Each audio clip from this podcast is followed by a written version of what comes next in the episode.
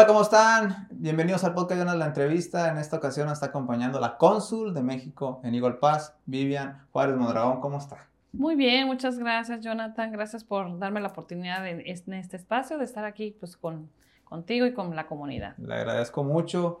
Eh, sabemos que su tiempo va a ser algo corto porque tiene muchas reuniones en su agenda, pero le agradezco por permitirse estar aquí en esta ocasión. Pues platicarnos un poco sobre su trabajo en lo que es el, la Secretaría de Relaciones Exteriores como cónsul y obviamente eh, en las cuestiones consulares en los Estados Unidos.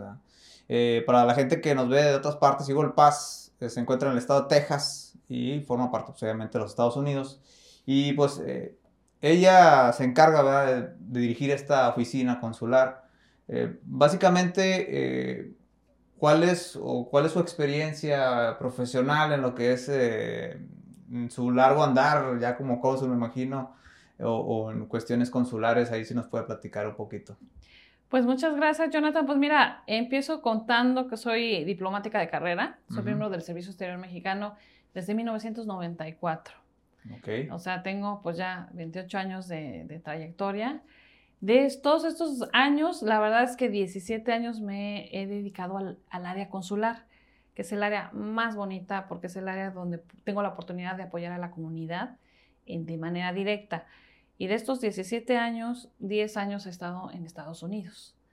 Eh, ahorita pues acabo de llegar hace 5 meses como cónsul de México en Eagle Pass pero venía del Consulado de México en Miami, allá estuve tres años, cuatro años en Nueva York, cuatro años en Nuevo México, seis años en Suiza, todo esto del área consular. Obviamente tuve bastantes cargos en la Cancillería, en la Ciudad de México, y digamos mi primera salida que tuve en, el 97 eh, fue a Colombia, en, Bogotá, pero ahí no era consular, ahí eh, llevaba los temas políticos y asuntos especiales en momentos muy interesantes cuando México era el mediador en el proceso de paz. Entonces, pero son otras historias.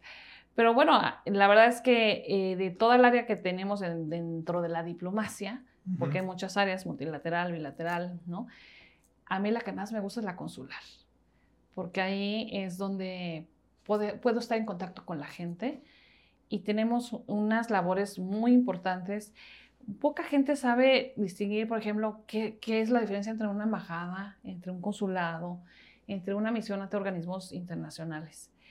Y pues, si me permites, te lo puedo comentar. Adelante, adelante, para que la gente entienda. Digo la idea de este podcast para hablar todo esto bueno, temas. Las embajadas están siempre en las capitales de los países y es la representación de, un estado ante otro estado.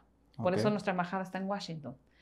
Y es ahora sí que el interlocutor, la representación del gobierno de México, o sea, del Estado mexicano, ante el Estado este, de, la, de la Unión Americana, pero digamos a nivel federal. ¿Y los consulados dónde estamos?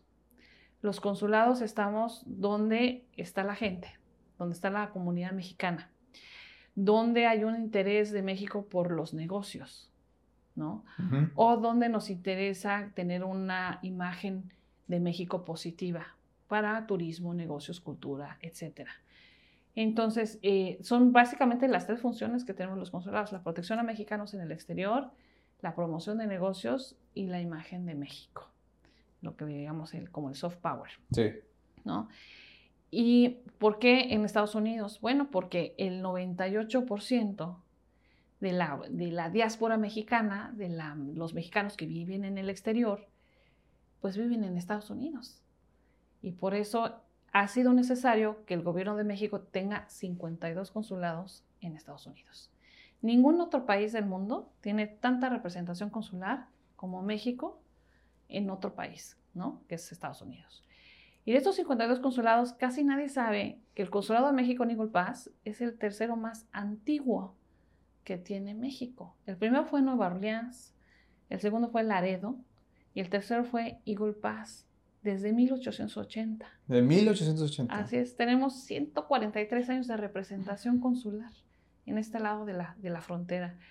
Y también por primera vez en 143 años es la primera mujer cónsul de México. ¿En serio? ¿A usted, le tocó ser la Así es, ya, ya, estamos abriendo brecha de género también, ¿no? De, obviamente obedece a las políticas de, de, de género que tiene la Cancillería, Pero obviamente pues hay una trayectoria pues, pues atrás, ¿no? De, tantos años de trabajo, ¿no? Y pues este es, es, digamos, la explicación de qué hace el consulado. ¿no? Sí, a, grosso modo. Eh, por ejemplo, eh, aquí en frontera, para gente que nos ve de otro lado, eh, es muy usual usar los servicios consulares, sobre todo también por cuestiones, porque hay mucha gente que nace con ciudadanía estadounidense y la ciudadanía mexicana. Tengo varios amigos, conocidos, que sacan ahí pues algunos, algunas cuestiones como su pasaporte. Eh, tengo entendido que también se puede sacar lo que es el INE, ¿no? O sea, no sé qué tipo de trámites se pueden hacer ahí, si nos puede explicar un, claro. poquito. Pues eh, dentro de estas tres áreas que platicábamos, el área de protección a mexicanos, que es la, el núcleo de todos los consulados de México en los Estados Unidos, tiene unas como tres subáreas. La primera es documentación, la segunda es protección per se y la tercera es asuntos comunitarios. Em, para que el Consulado de México pueda dar protección a los mexicanos en el exterior, se requieren cumplir dos condiciones. Primero, que sea mexicano. Y segundo, que pida la protección. O sea, no podemos ir en contra del libre albedrío de las personas. Ahora, lo primero, ¿cómo constato que es mexicano? Con un documento. Por eso la parte de documentación de los consulados es tan importante. ¿Qué documentos damos de identidad como mexicano? El pasaporte, la matrícula consular, la credencial eh, de elector, ¿no? la credencial para votar. Emitimos también registro civil, actas de nacimiento mexicanas, actas de defunción mexicanas. También podemos, bueno, yo tengo facultades también como cónsul para casar, para dar este, actas de, matrimonio, siempre cuando las dos partes sean mexicanas. O sea, no, no, puedo, no puedo No puede ser que una de otra nacionalidad y otra de otra nacionalidad. No, tienen que ser los dos mexicanos y, y, la boda, digamos, tiene que ser en el consulado, porque es el, el, territorio, digamos, de México, ¿no? Y eso, digamos, la parte, también otras partes de documentación que la gente no sabe, por ejemplo, la gente que no puede cruzar la frontera, pero que tiene cuestiones que tiene que arreglar en México.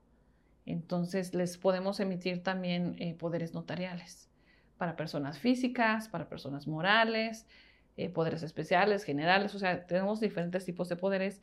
Por ejemplo, alguien, un conacional que diga, estoy en Estados Unidos, no puedo regresar a México por N razones, pero acabo de recibir una herencia, o quiero vender una propiedad, o quiero comprar una propiedad, o este, quiero comprar un vehículo, quiero donar mi vehículo. O sea, hay mil cosas que pueden hacer en México y que físicamente se ven impedidos y entonces es cuando nos piden hacer un poder notarial, ¿no? Sí. Y entonces eh, esto es una facultad que la gente piensa que, no saben que nosotros podemos hacerlo, o los testamentos, siempre cuando los bienes a repartir pues, se, estén en México. O sea, no pueden hacer un testamento con nosotros para cosas que tienen en España o en Estados Unidos, no, tiene que ser siempre cuando los bienes o tenga efectos el testamento en México y también lo hacen con nosotros. Eso es toda la parte, digamos, de, documentación. Ustedes, ustedes fungen también como tipo, digo, en esas cuestiones como notarios públicos, ¿no? Tienen ese poder. así es. O sea, no necesitan de que lo hagan al consulado y lo tienen que ir con algún notario. No. No, o sea, tenemos, o sea, es, es, muy rica la parte de documentación. O sea, tenemos facultades notariales, claro, limitadas, no podemos hacer todo, todo lo que hace un notario, y de, de juez de registro civil también. ¿no? Entonces, toda esta parte es la parte de documentación. Ahí constatamos que alguien es mexicano para que pueda tener la, protección. Pero luego está la columna de la segunda vía, que es la protección per se. ¿Qué vemos? Bueno, ya los, mexicanos que están en Estados Unidos.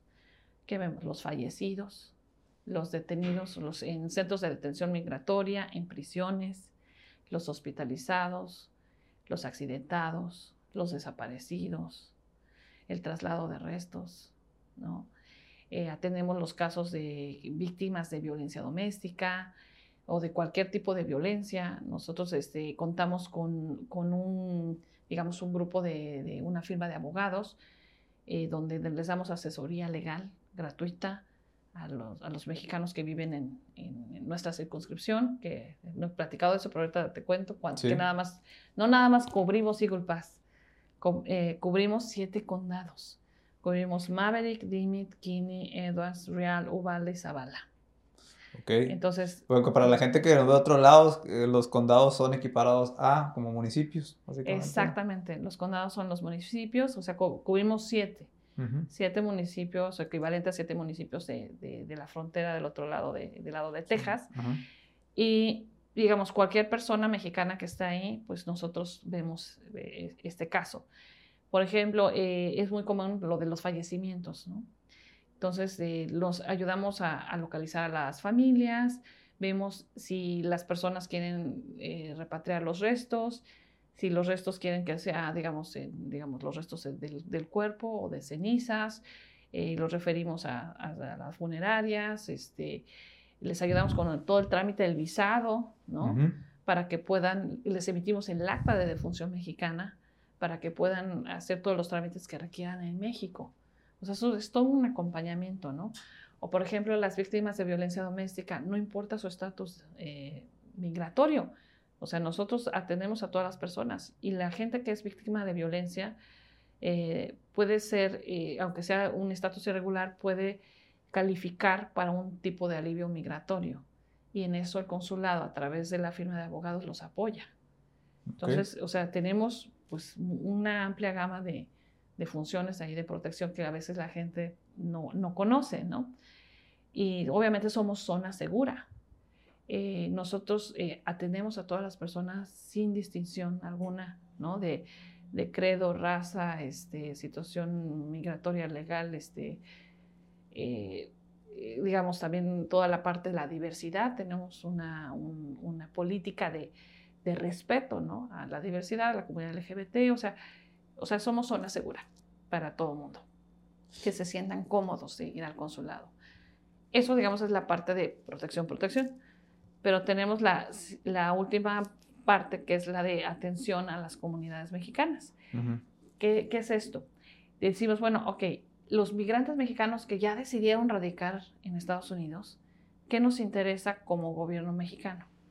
Que estén empoderados, que se integren bien a la sociedad donde decidieron radicar, ¿no? Entonces, ¿cómo, lo hacemos esto? Pues a través de, queremos una comunidad empoderada que tenga salud, que tenga educación, que sepa manejar sus recursos eh, económicos, ¿no? y que además no pierda el nexo y con los contactos con sus orígenes, con, la, con México, ¿no? Entonces, ¿qué tenemos? Tres ventanillas. La ventanilla de, salud, a través de la cual damos eh, campañas de prevención, referimos a hospitales, hacemos campañas de vacunación. Por ejemplo, ya, ya se nos viene el mes de la salud en octubre, vamos a tener este, pues, muchas actividades que pues ya iremos anunciando en, las redes sociales, pero trabajamos todo el año, ¿eh?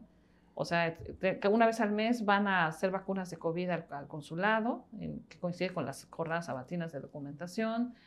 Este, y tenemos, no sé qué, la campaña de Cuida tu riñón. O sea, hay muchas campañas que hacemos a lo largo del año de la salud, pero todo lo grueso se concentra en, todo el mes de, de octubre, ¿no? Obviamente trabajamos con eh, aliados, no podemos solos, tenemos que hacerlo con hospitales, clínicas, organizaciones, ¿no? este, ONGs, etc. Luego tenemos el tema de la educación, tenemos la ventanilla de orientación educativa, que ahí es un poquito orientar a las personas para que sepan que tienen eh, recursos educativos, no solamente en Estados Unidos, sino en México. Pueden continuar sus estudios en línea. Y les damos la oferta de, educativa que hay en los siete condados que cubrimos. Pero además, casi nadie sabe que tenemos el concepto de IME becas. IME porque es el Instituto de los Mexicanos en el Exterior, de la Cancillería, que nos coordina para toda la atención a las comunidades en el exterior. Eh, son becas, donde México pone una cantidad, ¿no? Por ejemplo, el consulado pone una cantidad. Y necesitamos un match.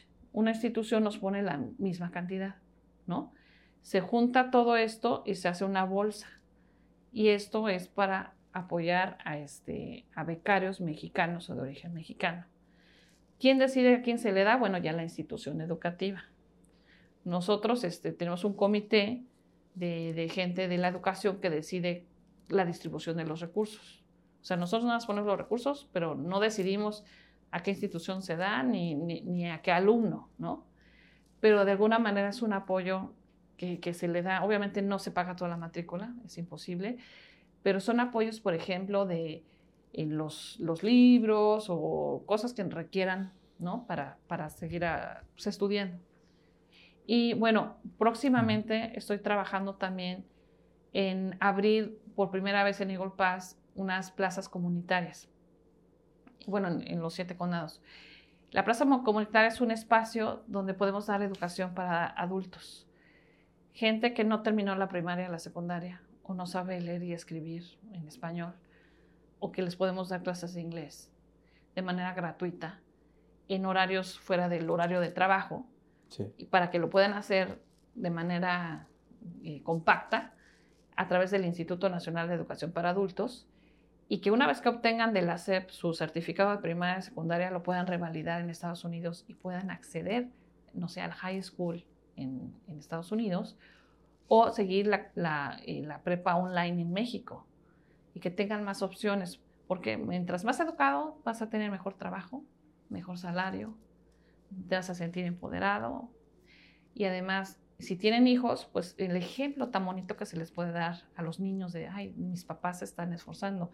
Y cuando digo adultos, a veces la gente piensa, no, pues han de ser adultos mayores. No, estoy hablando de gente de 30. De 20 también. De 20, o sea, exacto, de, gente que tuvo que trabajar y que no tuvo la opción para estudiar o pensaba que no tenía la opción. Y eso lo vamos a abrir también, ¿no? Otra ventanilla que tenemos es la ventanilla de asesoría financiera. Porque, ¿qué hace, qué hace nuestra comunidad? Manda remesas, ¿no? Las remesas se van a que básicamente a consumo de las familias, ¿no? En México. Pero bueno, va a llegar un momento en que estas personas que están dando remesas van a llegar a la edad de retiro. ¿Qué van a hacer? Sí, obviamente no, no están teniendo o no están ¿cómo se dice? Eh, juntando para lo que es su retiro, ¿no? Exactamente. Entonces, ¿qué, ¿qué, es lo que estamos haciendo? Es darles asesoría eh, financiera para que puedan comprar una casa, un crédito hipotecario, puedan acceder a créditos, cuentas bancarias, que piensen en, planes de retiro o, inversión productiva, ¿no? ¿Para qué? Para que pues, el día de mañana, o sea, que se les va a acabar el trabajo en Estados Unidos, no juntaron, se regresan a México, ¿Y qué van a hacer en México? No, pasa mucho, digo, está muy extraño decir, pero es, es, caso de la vida real. Está, pasa mucho de que le mandan dinero a la querida o la esposa y al final se lo gastó en otra cosa. o no, no hizo su patrimonio. Entonces, eh, pues nadie le enseña a las personas que trabajan allá, más la pasan trabajando, trabajando, trabajando. Y muchas veces confían ciegamente acá y, no se hace nada. Ni juntaron ni para su retiro ni para su patrimonio. Exactamente. Entonces, un poquito de eso es, pues, darles estas charlas de cómo manejar su dinero de, de la mejor manera, sus, todos sus recursos, ¿no?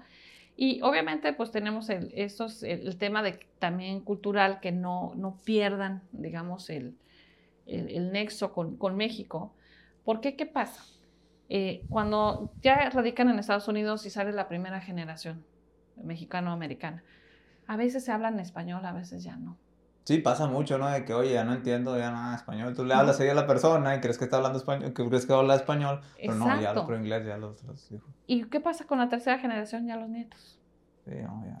Y claro, si esa tercera generación llega a puestos importantes de decisión que puedan afectar a migrantes, a gente como fueron sus abuelos o sus papás.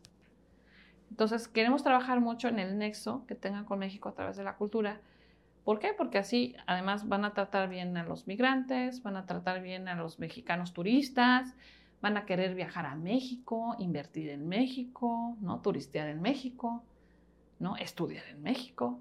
Entonces, todo eso se hace gracias también a, la promoción de la cultura que estamos haciendo, ¿no? En, Estados Unidos, bueno, en mi caso, en los, los siete condados, ¿no? Entonces, todo esto es nada más para decirte lo que abarca la protección a mexicanos.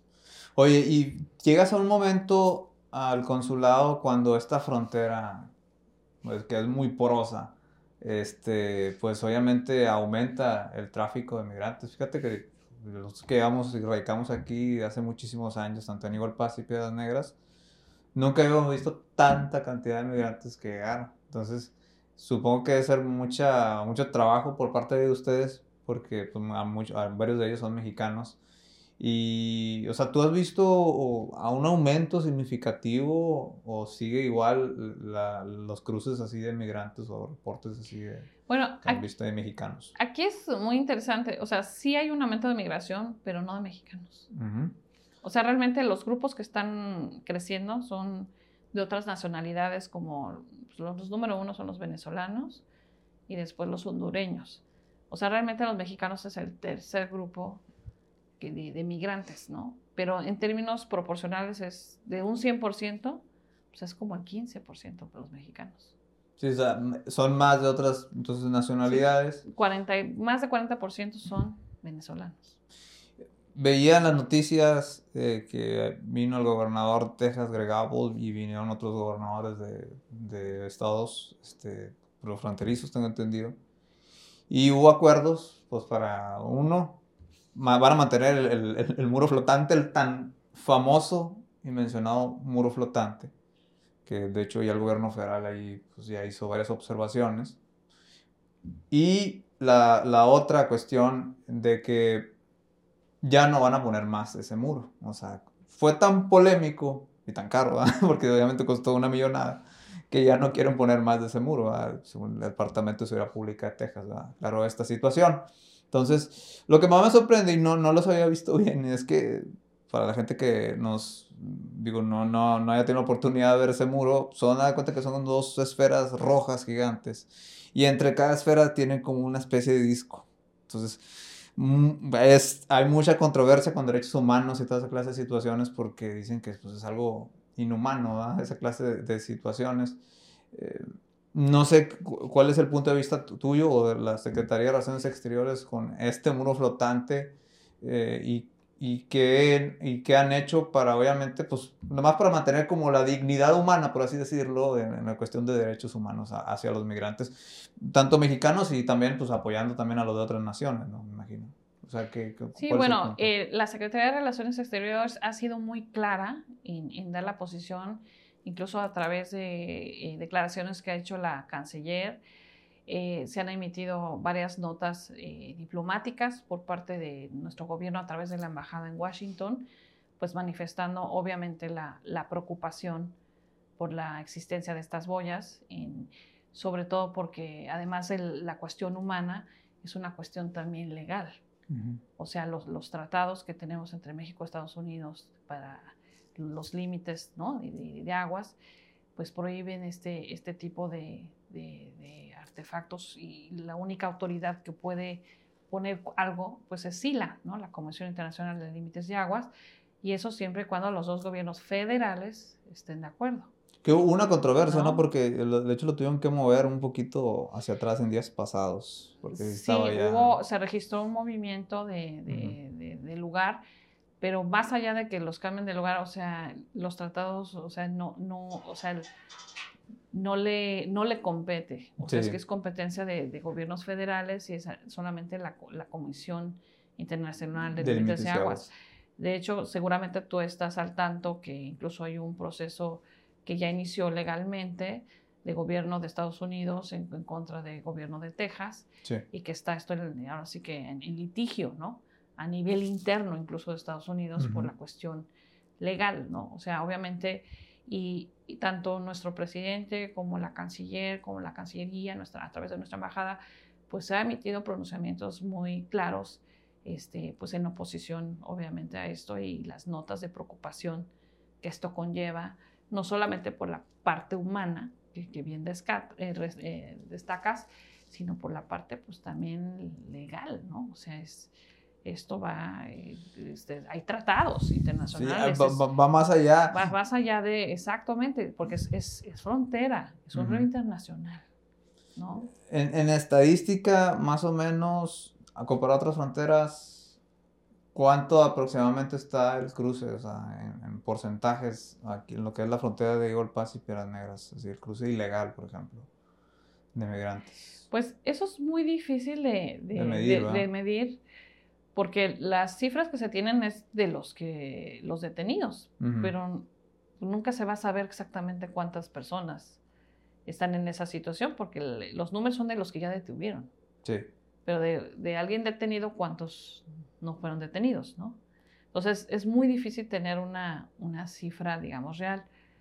Y lo, te comentaba, lo, lo, que sí sabemos es que por lo menos en este punto de la frontera, pues lo que más están deteniendo pues son de otras nacionalidades. Digo, los mexicanos sí es un grupo importante, pero es el tercer grupo. Y la verdad no, no, no somos el grupo ni principal ni mayoritario. Sí, o sea, es mucho el, flujo de, otras naciones. Esta es una pregunta más así para usted, en, su persona. Eh, ustedes como miembros así de la, usted como cónsul, eh, pues ya ve que mucha gente que, viene aquí en la frontera, pues van y vienen en los puentes, pero a veces hay filas y todo eso. ¿Ustedes tienen una especie de permiso especial o un pasaporte o algo para poder pasar así, ir y venir? Este, como bueno, pues como todos tenemos que tramitar nuestra Global Entry o nuestro Sentry. Ajá. O sea, realmente pues... No hay otra. Pues sí, como todos tenemos que, que, hacer o hacer fila, ¿no? Realmente. Eh, pero ustedes tienen un pasaporte especial los miembros de la Cancillería. Bueno, nosotros como diplomáticos por el estatus migratorio que tenemos nos dan pasaporte diplomático y una visa diplomática porque es las funciones. Okay. O sea, esa visa nos permite hacer nuestro trabajo diplomático consular, ¿no? Eh, eso es eso es un estatus diferente. Migratoriamente, pues es un estatus de, de diplomático. Ah, y dura lo que pues duran trabajando. Dura lo que dura el encargo. Ajá. ¿No? Que puede ser pues, muchos años, ¿no? Hasta que muevan de territorio o algo. Sí, o sea, depende. O sea, por ejemplo, tuve una visa para cuando estaba yo en Albuquerque, tuve otra visa para cuando estaba yo en Nueva York, otra visa para cuando estuve en Miami y pues ahorita una visa para estar en Eagle Pass.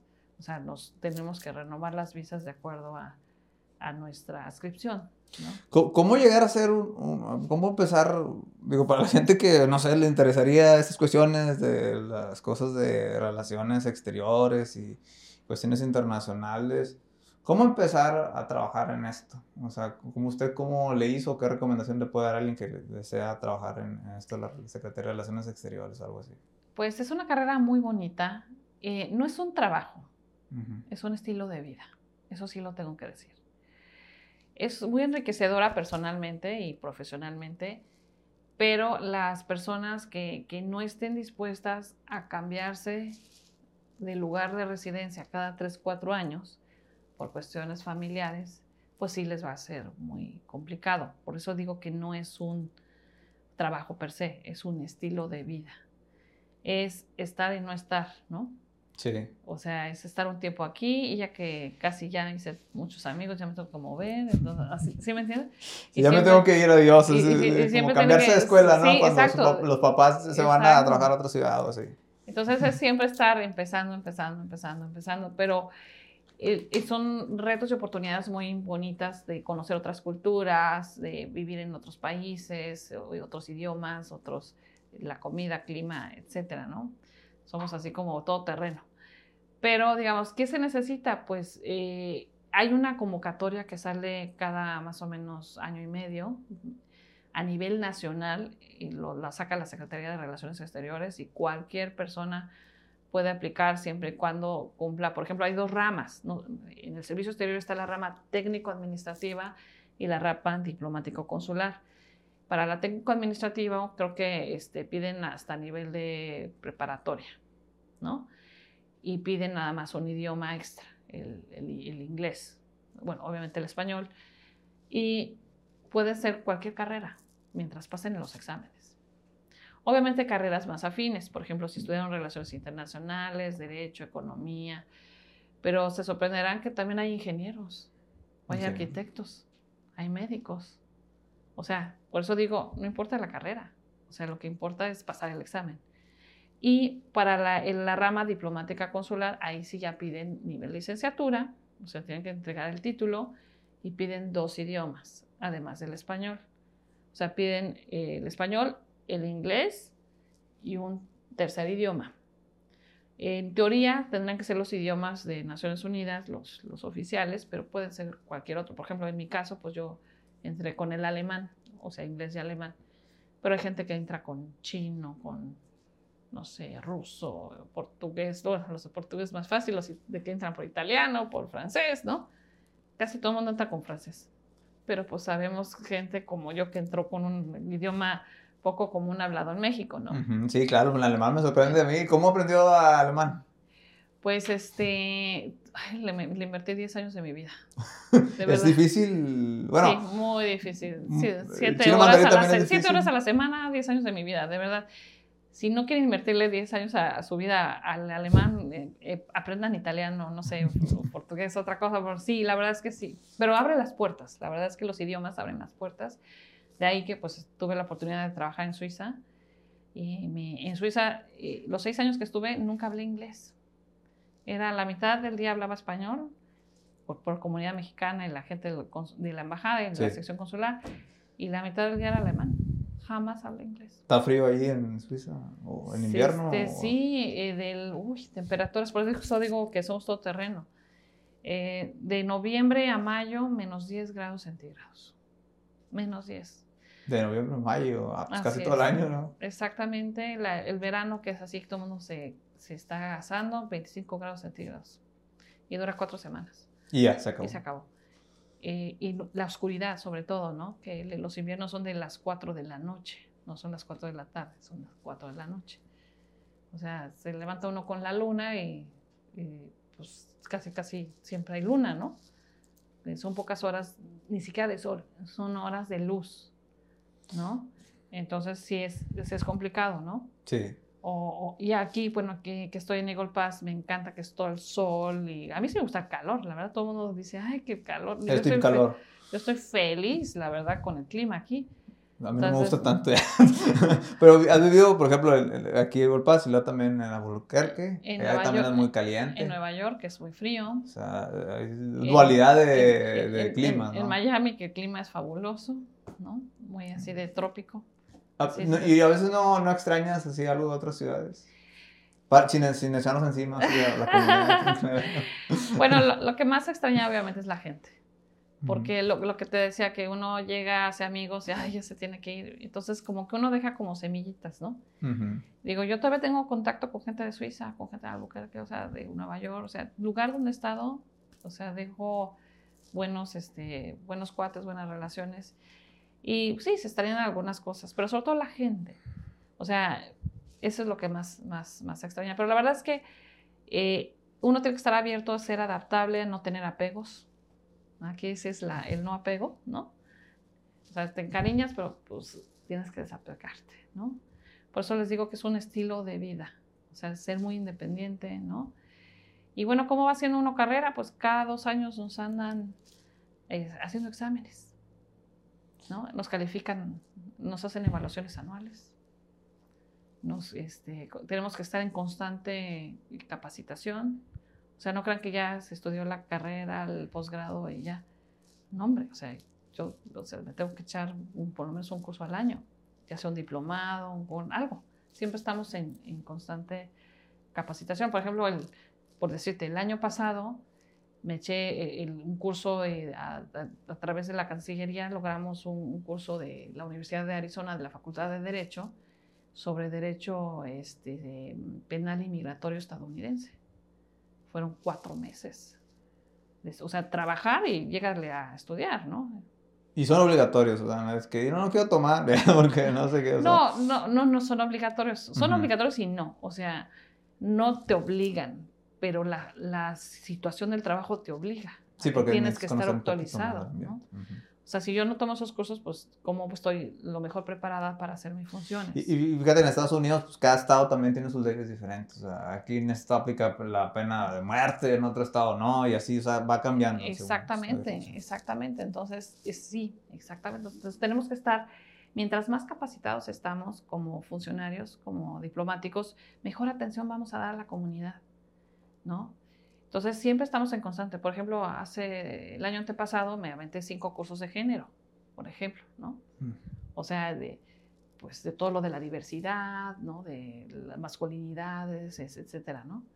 ¿Por qué? Pues, pues tenemos que, que tener un, un, respeto, un equilibrio, los derechos humanos, ¿no?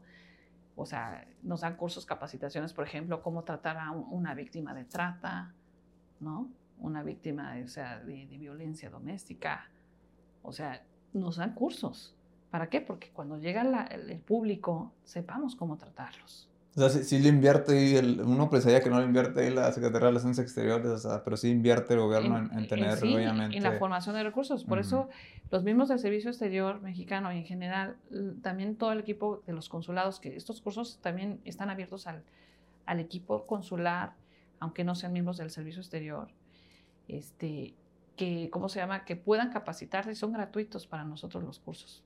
¿Por qué? Porque pues, es capacitación la Cancillería invierte en la capacitación de sus cuadros. Por eso deben de estar muy orgullosos de verdad los mexicanos de tener un servicio exterior mexicano, o sea, un cuerpo diplomático consular muy bien formado, muy bien capacitado, porque les digo, o sea, imagínense, llevo 28 años de capacitación. ¿No? Es que nunca, sí, nunca se, como en toda la vida, nunca se deja aprender cosas nuevas. No. O hay actualizaciones. Exacto, nos, dan, nos dan cursos de protección, nos dan cursos de consulares, de documentación. Hay un curso muy bueno que nos da, bueno, yo lo tomé hace tiempo, identificación de documentos falsos, por ejemplo. Así de cuando uno ve un documento, no, pues este es falso, ya, ¿no? Sí, como por ejemplo las, las, las cines que hacen en Tepito. o sea, que son muy usuales, ahí las venden ahí, en, ahí en, el mercado ahí en inglés. Digo, en, en perdón, en, en el mercado ahí en internet este, y ahí consiguen las cines. No, o, por ejemplo, cómo hacer las entrevistas consulares, o sea, la identificación de por si, hay una usurpación de identidad, que esos son casos de documentación, que alguien se presenta con documentos de otra persona diciendo que es, y físicamente se puede parecer. Pero ustedes tienen como una base de datos, no me imagino, donde también... Sí, ahorita ya son este, los biométricos, pero aún así, o aún así, todavía es muy importante la, la entrevista consular porque ahí captamos muchas, muchas cosas, ¿no? Somos muy observadores. Es como, eh. o sea, es como cuando la gente cuando va a sacar sus visas, ¿verdad? Pero en los Estados Unidos, pues es el cónsul, ¿no? Siempre están viendo, ustedes hacen el mismo trabajo este, de observar, ¿no? Para pues, proteger ahí la integridad también de la, de la información del, pues, de la persona, ¿no? Que solicita eso. Así es, así es. Entonces, es un mundo, la verdad es un mundo y lo que yo quiero transmitir también pues, a la comunidad que está viendo esto es que de verdad siéntanse seguros, en zonas seguras en los consulados de México, en Estados Unidos y bueno, obviamente en el consulado de México, Nicole Paz, que acudan a nosotros y no solamente damos servicios, también damos, hacemos muchos eventos y es parte de lo que, que también quiero platicar con. oye, sí, ya los eventos, ya para terminar, porque sabemos que tu gente es muy, muy este, complicada y tienes hasta muchos, muchos eventos. Platícanos sobre eh, los diferentes eventos. Veo que aquí me presentabas que tienen la semana de derechos laborales. Platícanos un poquito. Así es. Todos los años, eh, la última semana de septiembre, de, septiembre perdón, de agosto, en este caso el 28 de agosto al 1 de septiembre, en los 52 consulados organizamos la Semana de Derechos Laborales. ¿Qué es esto? Es una serie de pláticas que vamos a tener gratuitas a lo largo de la semana, de las 10 de la mañana, prácticas 10 y 11 de la mañana eh, lo pueden hacer de manera presencial o, se pueden conectar al Facebook Live eh, del consulado. Y la idea es que las personas mexicanas que viven en Estados Unidos o las que viven aquí pero trabajan allá, eh, o sea, que vivan en, aquí del lado de Piedras, pero yo sé que se cruzan todos los días luego a trabajar a Estados Unidos, que sepan que tienen derechos, derechos laborales independientemente de su estatus migratorio, independientemente de su género, de su edad, ¿no? de su condición. Y aquí nos aliamos con muchas este, organizaciones ¿no? Eh, y asociaciones. Por ejemplo, el lunes vamos a tener el tema de la defensa de los derechos del trabajador. Nos lo va a dar nuestro abogado consultor, lo que te decía que tenemos como asesorías gratuitas. Entonces él va a hacer algo como muy general que la gente sepa que tiene sus derechos y que pueda acceder a, la, a la ayuda legal. Y también vamos a tener invitado al cuerpo de bomberos para que nos va a dar las medidas para prevenir los golpes de calor también, que sobre todo la gente que trabaja al aire libre, ¿no? que jardinería, que construcción, agrícola, ¿no? que sepan que es parte de sus derechos que, que tengan que los empleadores darles protección para evitar estos, estos golpes de calor. ¿no? El martes 29 de agosto vamos a tener al Seguro Social de Estados Unidos invitado para que nos hable de los beneficios, ¿no? Hay mucha gente que ignora todos los beneficios que da el Seguro Social de Estados Unidos. Y no solamente de la gente que trabaja, por ejemplo, que esté alguien en viudo, ¿no? Y, este, y, dejó a beneficiarios. Y esos beneficiarios que, pueden acceder, esposas o hijos menores, ¿no? de los trabajadores que tenían el seguro social. O sea, no nada más el trabajador per se. Entonces, esta plática creo que debe ser muy importante para pues, mucha gente que tiene un familiar o, el, que es el mismo trabajador que tiene seguro social, ¿no? El miércoles 30 vamos a tener a National Labor Relations Work Board, y que nos va a hablar de los derechos de los empleados y las obligaciones de los empleadores.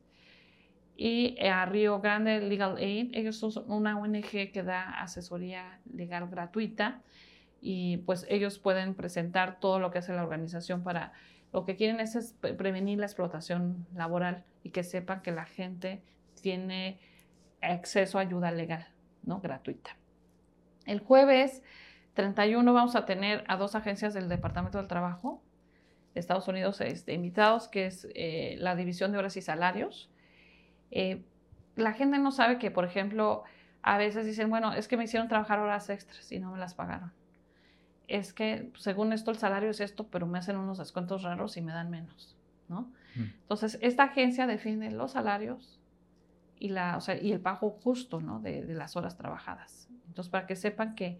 Independientemente de su estatus migratorio. Es. que todo el mundo tiene ese miedo cuando está allá en los Estados Unidos y va a migrar por cuestiones para mejorar su vida, pero no tiene el estatus deseado, pues se orilla eso, ¿no? Para cuestiones de sobrevivencia, ¿verdad? Esto es bien importante, este, Jonathan, que comentas. La gente debe saber que todo mundo tiene derechos laborales, no importando su estatus migratorio. No importa. Por ser trabajador, tienes derechos laborales y no se tiene que tomar en cuenta tu estatus ni te lo tienen que preguntar, ¿no? Porque a veces hay casos que donde empleadores, no sé, nos reportan casos, ¿no? Donde puede haber empleadores que, amenazan, ¿no? A los empleados de decir, no, no te quejes porque entonces te reporto, ¿no? Sí. De que estás en, situación irregular, ¿no? Entonces los tienen ahí pues, presionados y aguantando condiciones laborales no justas. Y no, no deben de tener miedo. O sea, sí hay agencias que, defienden sus casos y los protegen ¿no? de, la explotación. Entonces, este, también vamos a tener a OSHA, que es este, la agencia que se encarga de las medidas de seguridad para el empleo, ¿no? Por ejemplo, para cierto empleo, el, empleador te tiene que dar cosas de seguridad, ¿no? Que los guantes, que, no sé, el sector agrícola, por ejemplo, que me tienen que dar descansos, cada determinado tiempo por el sol, que me tienen que dar algo para taparme la cabeza, que tengo que tener agua, que no, o los obreros, ¿no? Que tienen que tener este, cursos de seguridad, de cómo emplear maquinaria, para que no haya un accidente laboral, ¿no? Todo este, todo este tema de, de, de la seguridad en el empleo.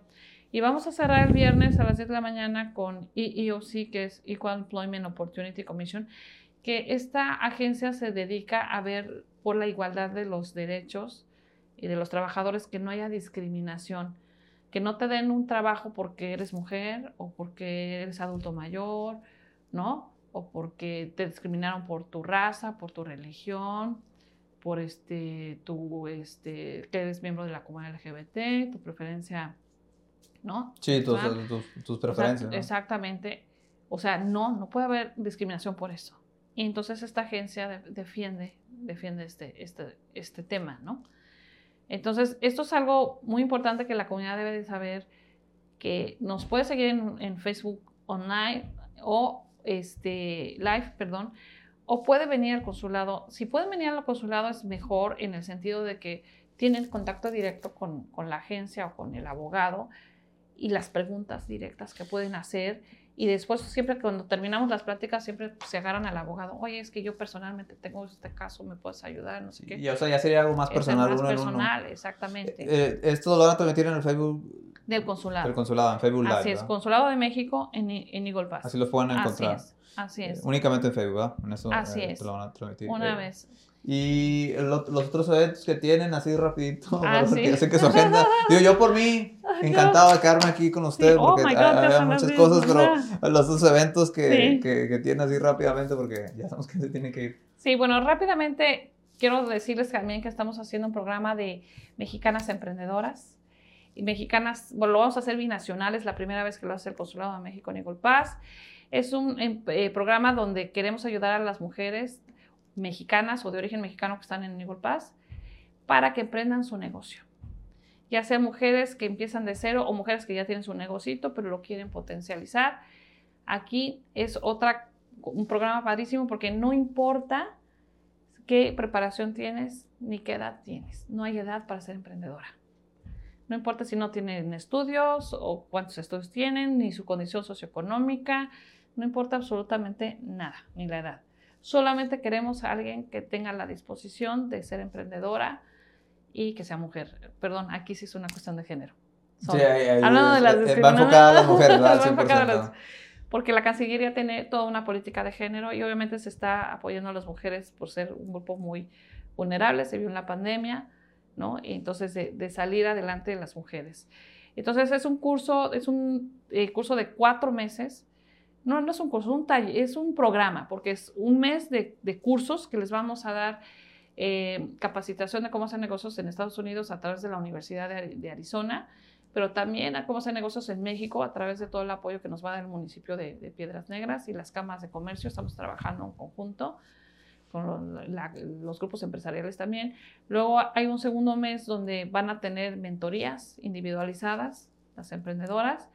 Un tercer mes donde van a eh, preparar su plan de negocios, van a estar en una competencia, la que gane el mejor plan de negocios tendrá un premio en especie, en especie, ¿no? No quiero decir cuál, porque si no, este, ¿cómo dicen? Lo, lo he hecho a perder, ¿no? Los, se pierde, se, pierde, la, la, sorpresa ahí. La sorpresa. Y finalmente va a ser una feria de negocios donde ellas puedan tener fundraising, para que puedan tener eh, recursos, ¿no? Para su negocio.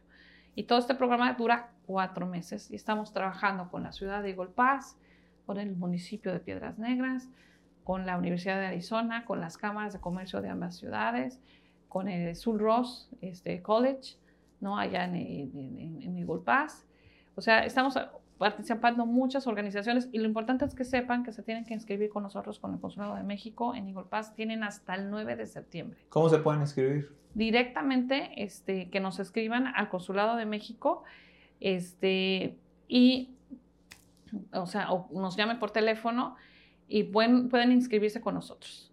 Pueden, directamente. pueden, este, por ejemplo, buscarlo en Facebook, ¿no? Sí, ahí tenemos en, las, en todas las redes sociales, vamos a tener toda la, la información este, de cómo inscribirse, cuándo inscribirse.